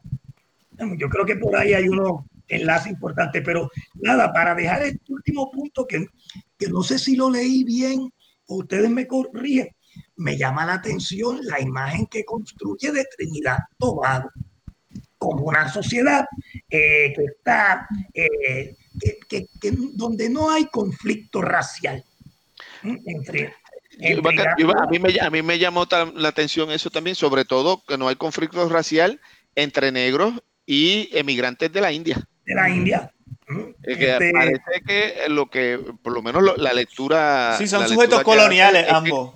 que, que- y, y no hay no hay más no hay más que decir al respecto están cerca porque son sujetos coloniales Claro. ambos no Sí. y, y- y ahí la cosa es, es- es mucho más compleja Ya, que eso no Fíjate, cómo lo construye Carlos. Yo creo que no solamente dice, es, lo unifica la condición colonial. Sería una, estoy pensando en una condición política.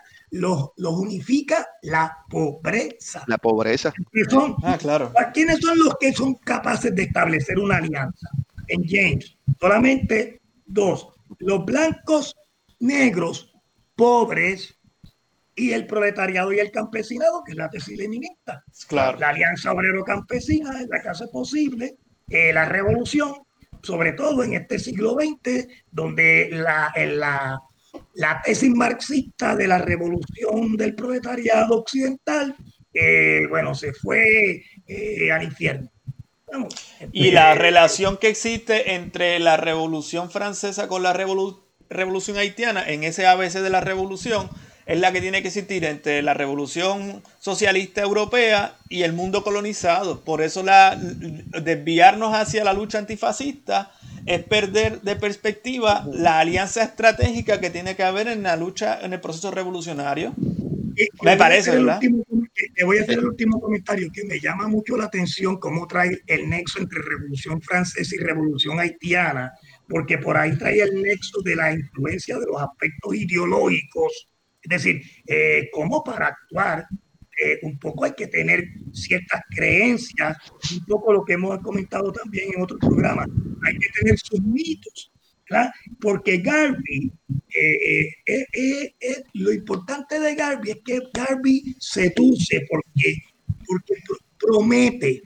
Y, y quizás habría que decir, después valorar, miren, este, mía, hemos subvalorado la importancia de la, de la cuestión religiosa como una forma de percibir los problemas reales, porque nos creemos eh, en la tradición más ilustrada y más marxista, que la conciencia del proletariado no es otra cosa que aprender o, leer, o leer el capital, cuando las expresiones de las revueltas de los negros en África se han hecho esencialmente a través de un discurso religioso que les ha permitido encontrar estas voces proféticas que con una promesa de otro mundo es posible, se movili- movilizan a esa humanidad sufriente. eh, para usar a Marx y no usar los condenados de la tierra eh, de, de. Entonces Jaime. me llamó mu- me Ah, perdón. la atención. Jaime iba por ahí. Como- Bueno, eh, eh, varias, varios puntos por aquí. Eh, yo creo que detrás de todo marxista, detrás de todo internacionalista, en el fondo hay escondido un nacionalista que aflora precisamente cuando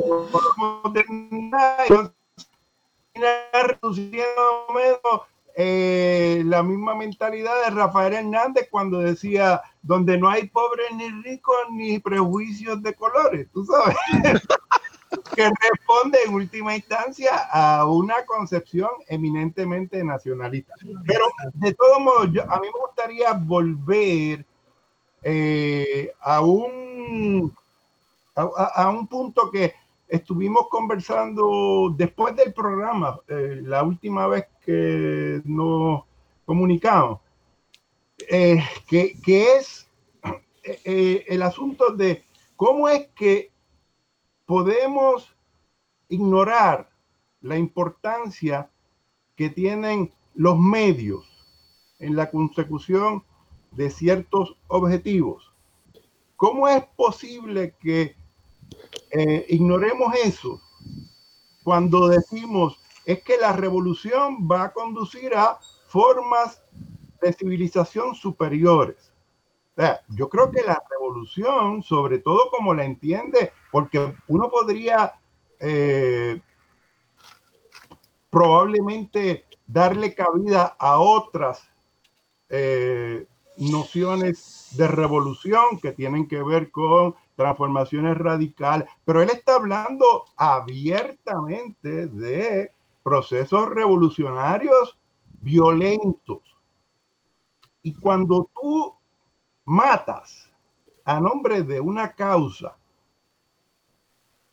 pues me parece que ha eh, superado un umbral del cual probablemente no hay retorno. ¿Cómo tú vas? E, es un poco el problema que se plantea con los militares que regresan a la vida civil. A ti te han entrenado para matar, para ser violento, para tratar de solucionar los conflictos de manera violenta. Y entonces, ¿cómo después tú vas a poder aspirar a formas civilizadas de vida en donde, por definición, lo civilizado es tú tratar de manejar las situaciones a través de la negociación, el diálogo, pero la capacidad para poder ponerte en la perspectiva del otro. A mí que me lo expliquen. Sí. De hecho, Jaime, y, no, pretendo explicarte, los coincido. Este, eh, eh, yo creo que eso que tú va muy bien, eh, como te posicionas, está relacionado con otro autor que a mí me, me llama mucho, me gusta mucho y lo he manejado, Eric Williams, ¿no? Yo creo que esa es la vía de Eric Williams y por eso ese carácter internacionalista de Eric Williams y de negociador todo el tiempo, sobre todo el, asunto de la diplomacia, ¿no? Como algo fundamental eh, y la negociación como algo fundamental y como una característica del ejercicio político clave. En Arturo Morales Carrión está presente, no es casualidad también que sea que, fuera un diplomático, ¿me entiende? ¿no? Entonces, yo me parece, me parece que distinto, no sé en este caso, bueno, por lo menos distinto a James, eh, tanto Williams como el mismo Morales Carrión, por ejemplo, ¿no? Eh, eh, vieron la guerra, ¿no? no estuvieron en la guerra, pero saben de los horrores de la guerra y saben de los horrores de, la Segunda Guerra, ¿no? de los horrores del fascismo y de los nacionalismos a ultranza. ¿ah? Y de los nacionalismos a. Y yo creo que son mucho más cuidadosos al respecto que el propio eh, eh, que, propio, que propio James. Y, por eso, de hecho, eh, en el caso de Williams, de Morales Carrión no, en el caso de Williams, se va moviendo, ¿no? se va moviendo hasta convertirse en un, en el gran negociador de la, de la independencia de, de, Trinidad y Tobago, particularmente muy preocupado en cómo se van a dar las, cómo queda reordenado el, geopolíticamente, ¿verdad? El, mapa internacional post Segunda Guerra Mundial y cómo el, eh, eh, eh, hay que mantener un balance desde su perspectiva entre el imperio, el imperialismo norteamericano, pero también el imperialismo, el imperio inglés, que, del cual él se está tratando de y como uno, me dice a mí que lo tiene bastante claro, como uno va a funcionar como contrapeso del otro, ¿ah? del otro, porque y Trinidad eh, eh, eh, en ese medio. No es casualidad también, por ejemplo, que, que, que Williams soñara y se lanza, ¿no? A tratar de articular una especie de confederación en el Caribe, ¿no?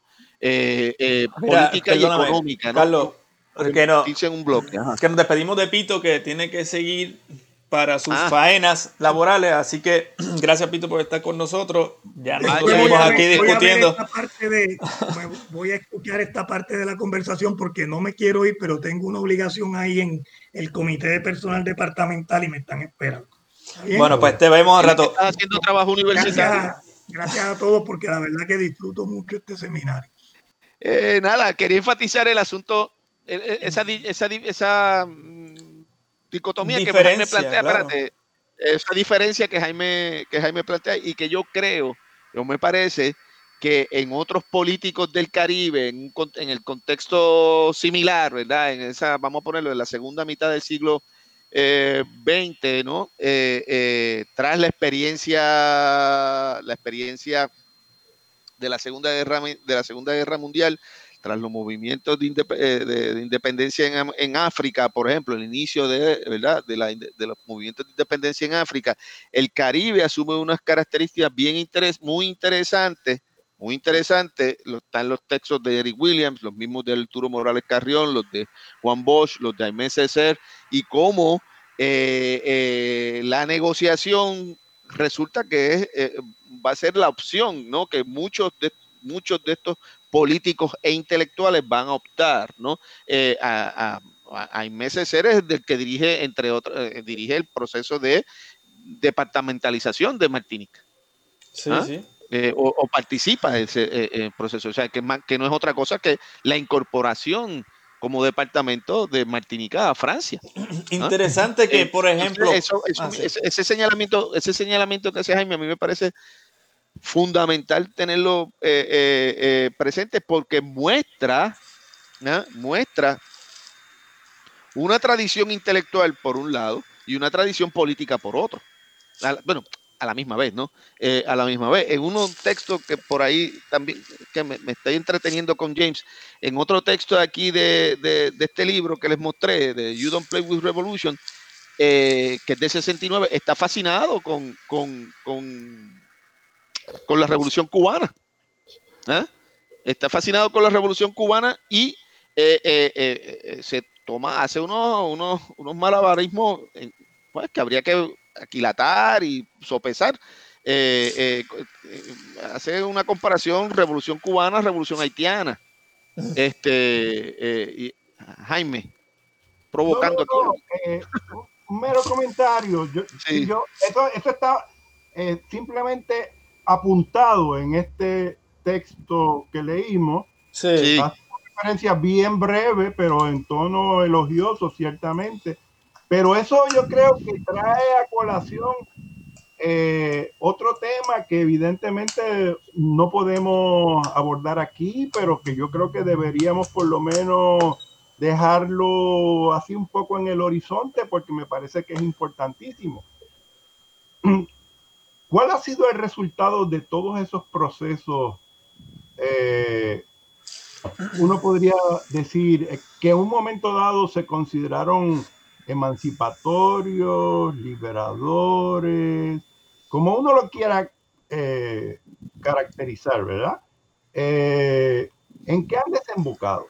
Y entonces yo creo que él un poco trata de ofrecer una pista inicialmente, sobre todo en el epílogo, de por qué él entiende que algunas de estas cosas no han sido como se esperaba, pero me parece que es una explicación bastante insatisfactoria, bastante insuficiente, si se quiere. Puede ser, digamos, eh, el punto de arranque, pero me parece que no se puede limitar a eso. Entonces, eh, mm, yo creo que eso Deberíamos por lo menos dejarlo. a mí, eh, claro. A mí me parece muy interesante un planteamiento que trajo Carlos ahorita y yo creo que va en esa línea, que es el de las plataformas eh, epistémicas y las posibles vías que tiene, ¿no? Él usaba el caso racial en el eh, pensando República Dominicana, comparando a, a Balaguer con James. Yo, yo, yo pensaba en la cuestión antiimperialista y la cuestión religiosa, en, eh, para tomar dos. Por ejemplo, en Estados Unidos en la década del 20, es que he estado también leyendo mucho sobre eso, eh, el antiimperialismo que, que, toma mucha fuerza, sobre todo a partir del 98, pero con mucha intensidad en el 20, con el tema de las ocupaciones militares, está dividido entre un sector reaccionario defensor de la pequeña propiedad agrícola, ¿entiendes? Terrateniente, y por el sector socialista de la izquierda. Y ambos hacen causa común en el imperialismo. Otro, la cuestión religiosa que él ve, James, ah, no podemos abandonar la cuestión religiosa, dice, sí, en esos mismos países hoy día hay, hay niños cumpliendo penas de 10 años por blasfemia en cárceles en Kenia, ¿me entiendes? Porque la deriva religiosa tomó un rumbo radical reaccionario, ¿me entiendes? En los Boko Haram y el secuestro de las niñas estudiantes, el, todo ese cuerno de África asediado por el, por el Islam más reaccionario. ¿Me entiendes? Entonces, esas potencialidades que, bueno, que él veía como procesos naturales que desembocarían finalmente en procesos emancipatorios, eh, la cuestión racial, nada que hablar que el genocidio de, Ruanda fue, ¿no? En el principio de los 90, ¿no? Eh, eh, demuestra las posibilidades, que esas derivas, en todos estos casos, casi siempre que tomaron más hacia los lados opuestos a los que en su imaginación él pensaba que deben dirigirse. Creo que Tony iba a hacer un comentario por allí, no sé si... Eh, sí, sí, eh, pero pues mi comentario iba por otro lado. No, pues, tranquilo pues, entonces. Esperando que, que, la, discusión, este, eh, porque pues la discusión me parece sumamente interesante, pero pues yo estaba, mi comentario va más bien en torno a tomar el libro en, su contexto, ¿no? Y como, pues, como una de las, leerlo, pues, como se había mencionado, una posible lectura es este, un, texto eh, que está tratando de hablarle, como decía Gabriel, a, los comunistas eh, de, la, de la URSS, ¿no? Y decirle, pues, este, eh, el problema racial es, hay, que, hay que tocarlo, ¿no? Este, volviendo a esa cuestión eh, y pensando un poco sobre Dubois y Garvey, eh, pues primero la cuestión de Dubois me sorprende porque él, es uno de los primeros que, señala la importancia del programa, ¿no? Como digo Jaime, eh, pues tal vez más dirigido a, Estados Unidos. Eh, pero pues pensando, me quedé pensando un poco en eso y en la, y en, el, en la figura de Garvey y cómo él toma a Garvey. Eh, también me parece a mí que fuera, o aparte de eh, la cuestión internacionalista, es la cuestión del nacionalismo negro que representa Garvey.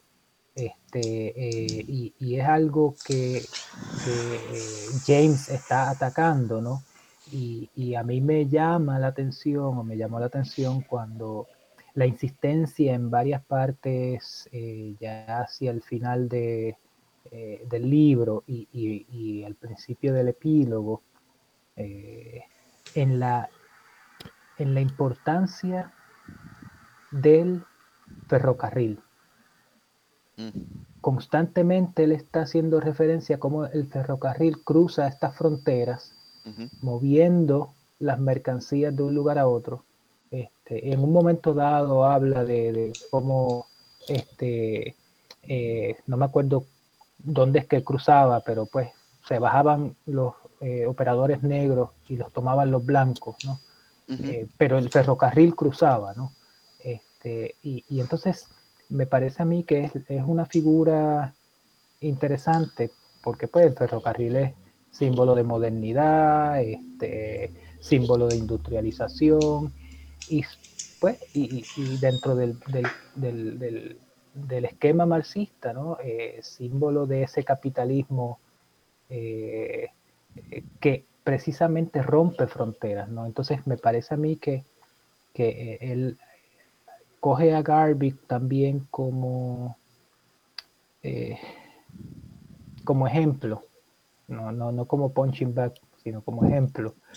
Eh, en, en, ese sentido, ¿no? O sea, de, de lo que propone este individuo, ese nacionalismo negro, que se repliega sobre sí mismo, se quiere separar, este, no es la alternativa.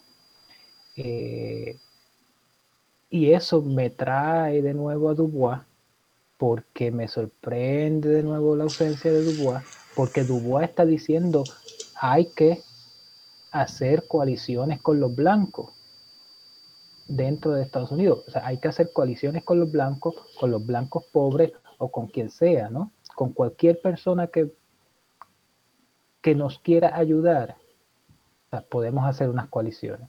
Por eso es que, de nuevo, me sorprende ¿no? la ausencia de Dubois. Yo creo que hay una tensión, eh, y yo creo que por ahí va un poco los comentarios que decía Jaime ahorita, la, la política. ¿Qué es política? O el, eh, yo creo que para, para, para James la política es la revolución. ¿Me entiendes?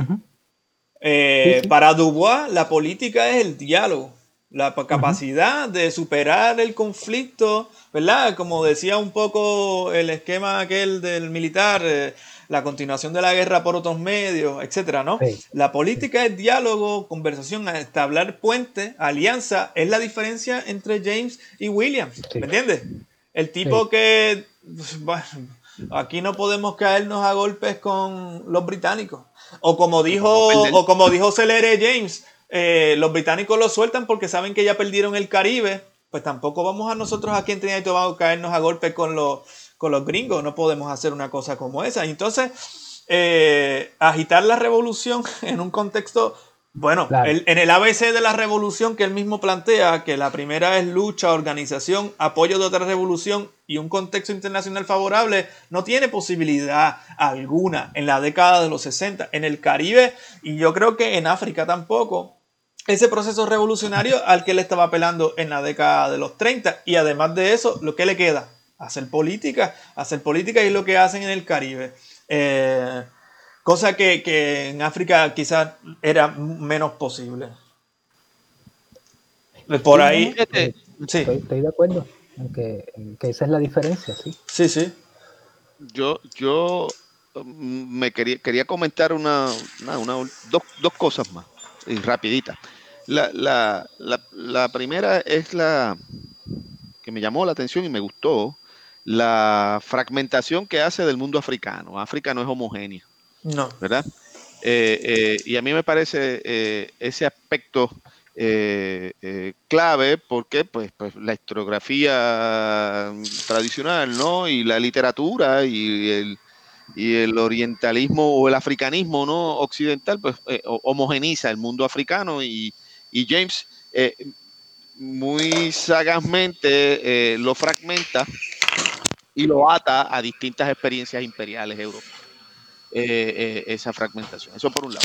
Lo otro, además de eso, también hay, hay una, una referencia, eh, al menos la veo yo, yo no sé, como no tiene citas, pues uno no sabe, ¿verdad? Pero ahí, ahí hay algo de, de, de, de Jan Price Mars también, en, Así habló el tío, que en parte es, es, quien comienza a dar una lata, al menos en el Caribe, y a enfatizar, mira, África no es, no es una cosa homogénea, sino todo lo contrario, ¿no? Todo lo contrario. Entonces, eso por un lado. Lo otro, eh, eh, y que aquí no queda tan patentizado, ¿verdad? No es tan, no es tan claro eh, en este texto del 38 como en el texto sobre el cricket. Son dos cosas distintas, ¿verdad? pero el sujeto al que hace alusión es, similar, ¿no? Entonces, eh, eh, eh, en, el, texto de sobre el cricket, él hace mucha alusión a la, plasticidad del sujeto negro, ¿no? Y a una plasticidad, a una plasticidad que le viene por, vía de la memoria, ¿no? Por vía de la historia, para ponerlo de alguna, de alguna manera. Es el sujeto que resistió, que estuvo envuelto en las revueltas, que fue revolucionario, pero que todo el tiempo tenía que estar eh, buscando unos, unos, unos acomodos, ¿no? Unos acomodos. Y esa plasticidad eh, es lo que le hace, entre otras cosas, ser un, buen jugador de cricket o un buen músico de jazz. En, otros textos eh, comentará. Entonces, eh, eh, eh, nada, quería aquí, aquí en el texto que nos, nos, compete, ¿verdad? del 38, esa plasticidad yo creo que está sugerida en el asunto de la, de la capacidad de negociación o la necesidad de la negociación a la cual hemos estado haciendo alusión a través de estas últimas dos horas. Este, posteriormente, James va a girar esa plasticidad y la va a poner en función eh, eh, eh, de su lectura sobre la música y de su lectura sobre el cricket, por ejemplo. Y hay una plasticidad que también, esa plasticidad yo creo que también resuena en Así hablo el tío. de, de Price Mars. Yo quería, primero uh, promocionar uno de nuestros libros, es posible el africano, de la colección del Centro de Estudios Americanos, porque viene mucho con la línea que tú traes y sí, estoy aprendiendo a, hacer este tipo de cosas. El que le interese este libro, que trata sobre el tema de África, cómo se piensa África y tal, se puede entrar a nuestra página web y consultar los detalles del libro. Eh, por otro lado, quiero destacar dos cosas eh, quizás unas cosas que me gustaron del libro y profundizar un poquito en ellas. Por a mí me gustó muchísimo. Eh, mi parte favorita fue la cuestión de Estados Unidos. Eh, y quisiera comentar ahí un par de cosas, pero antes destacar también otra aportación que me parece muy valiosa y es que incluye mm, quizás no tanto como se esperaría en una literatura actual, pero sí que en ese momento la figura femenina en esta lucha, las mujeres y la aportación de las mujeres en esos procesos revolucionarios, eh, ese, ese, ese, reconocimiento, por ejemplo, a Rita Tubman, la que cruzaba a los negros por los túneles y tal allí, una figura importante y obviamente la revolución de, la, de las mujeres en Aba, Nigeria, esa historia fascinante, un poco creo que le da ese balance eh, en que esta historia de negros y tal, las mujeres juegan un papel importante en las revoluciones, las mujeres son parte constituyente de estos procesos, eh, no podemos perder de perspectiva ese, esa cuestión, no sé si está adelantando cuestiones de género, obviamente la década del 20, la lucha feminista está rampante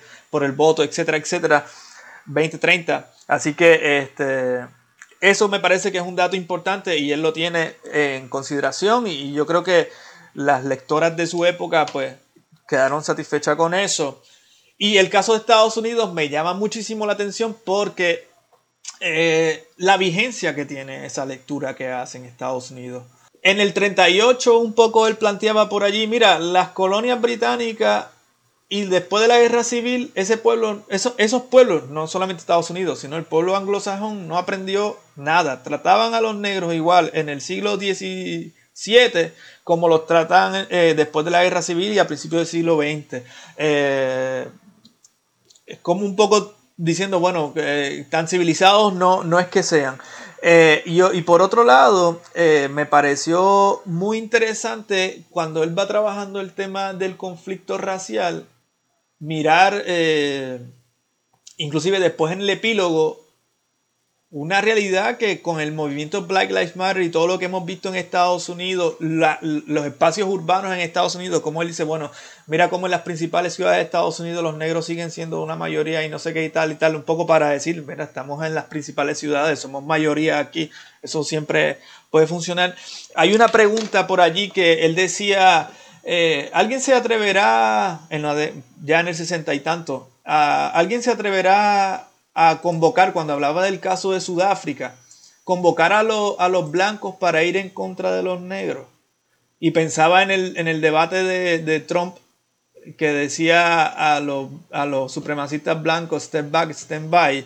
Eh, y pensé, como que cierta vigencia todavía de eso que él está mirando allí está ahí continúa ahí, no se supera, está presente y, lo veo muy latente. Y hay claves, me parece, que pueden ser útiles para pensar el tema contemporáneo estadounidense en esta lectura que él hace, sobre todo, eh, por ejemplo, cuando habla del voto eh, de los negros, eh, que benefició a un sector de la burguesía, capital corporativo monopolista en la década posterior a la guerra civil, y cómo todavía el voto demócrata sigue buscando al voto negro en sus campañas, utilizando una estrategia de dividir a la, de fortalecerse en una alianza estratégica que no beneficia a los negros, por ejemplo.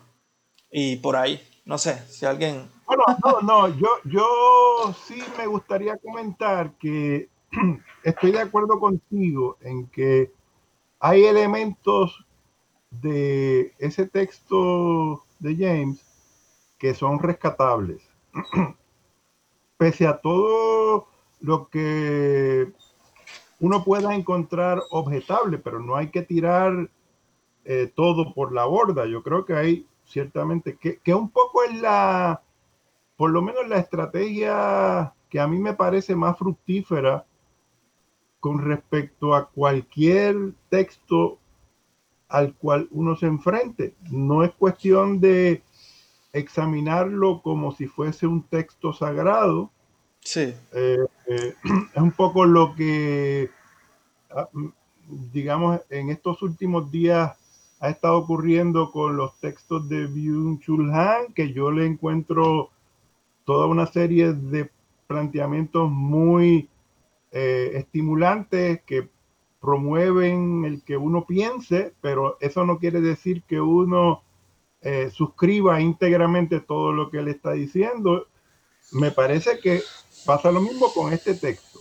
Me parece que puede ser muy interesante tanto desde el punto de vista histórico, que es como yo creo que está tratando de atacarlo Carlos, y yo creo que es un poco lo, lo que también Antonio ha estado eh, resaltando, le interesa contextualizarlo, y yo creo que si queremos hacerle justicia, ciertamente, ese ejercicio es importante que lo hagamos, ¿no? No es simplemente descartarlo porque que ya eh, nos parece que no tiene a estas alturas del juego ninguna vigencia, porque eso me parece que es sencillamente eh, injusto por un lado, pero académicamente poco fructífero también, ¿no? Entonces, eh, yo creo que ese ejercicio que ellos están tratando de hacer es muy valioso, pero, pero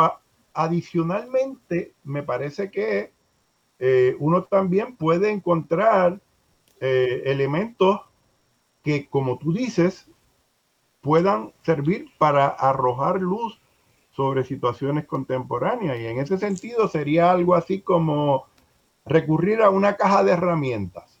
Claro, sí. como decía Foucault, ¿no? Eh, e, el texto no debe ser algo cerrado, algo que va a revelar la verdad absoluta, sino simplemente que se puede un poco eh, recuperar de ahí. Entonces, yo, yo coincido totalmente contigo en que ciertamente hay pistas que uno puede seguir en ese texto que, podrían contribuir a entender eh, procesos más contemporáneos como el de Black Lives Matter. Entonces, claro. Eh, mm, mm, me parece que puede ser algo muy fructífero, ciertamente. Lo que pasa es que el, yo creo que el, texto da para eso, ¿me entiendes? Entonces, y yo no, y yo no creo, yo no, pues, ahora aquí y vuelvo, ¿no? Asumiendo de abogado del diablo, no creo eh, que James esté incómodo en su tumba, nosotros dándoles al paso, sino todo lo contrario. Yo, si algo se desprende de aquí, de, del texto ese de James, y como les dije, de algunas de, de las entrevistas y, conferencias que le he leído, de que eh, eh, James, por lo que uno huele, siempre estuvo en guerra. ¿ah? y, la tenía definida, ¿no? y, su, y forma de, asistir a la guerra, ¿no? Era contextos como este.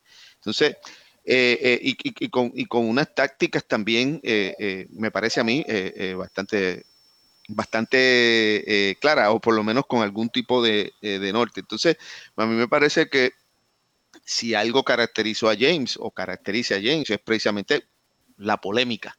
Y por eso dos horas hablando de estas 130 páginas, ¿no?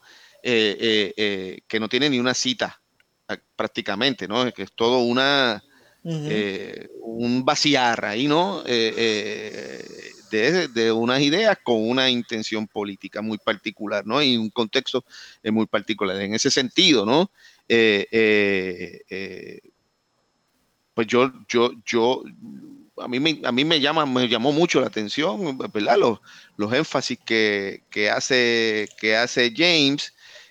yo no sé, ahora mismo yo pudiera coincidir contigo, Gabo, de decir, bueno, no, no, no me, eh, eh, no me, no me brinda muchas herramientas para entender ciertas cosas contemporáneas. O, para actuar, para actuar, diga, para, entender sí que, pero no, no obstante, no obstante, no obstante, ahora voy, ¿no? Sí, hay, yo creo que me proporciona, ¿no? O, eh, la posibilidad de seguir pensando el capital, de seguir pensando el imperialismo, de seguir pensando el tema racial, de seguir pensando los temas de clase.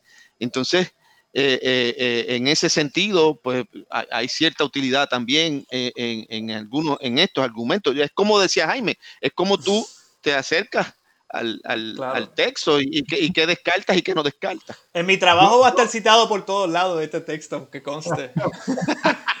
Mira, yo, yo, yo creo que Carlos ha traído a colación un punto que es bien importante.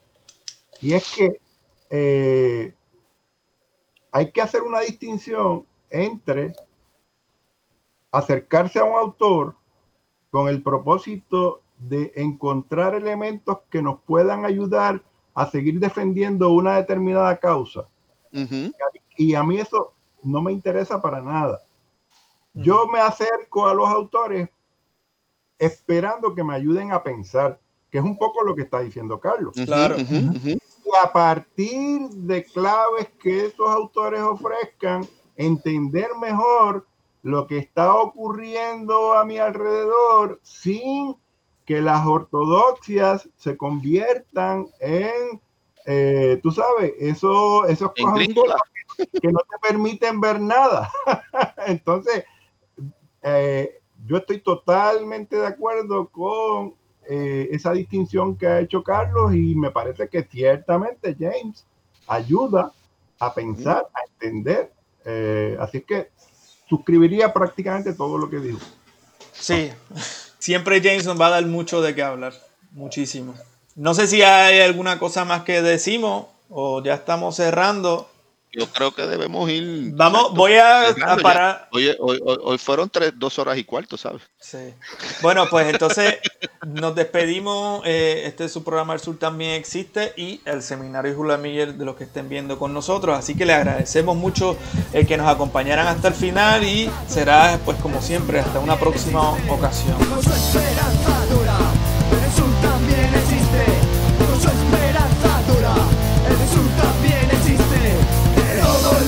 Sepa que el sur también existe. Que todo el mundo sepa que el sur también existe.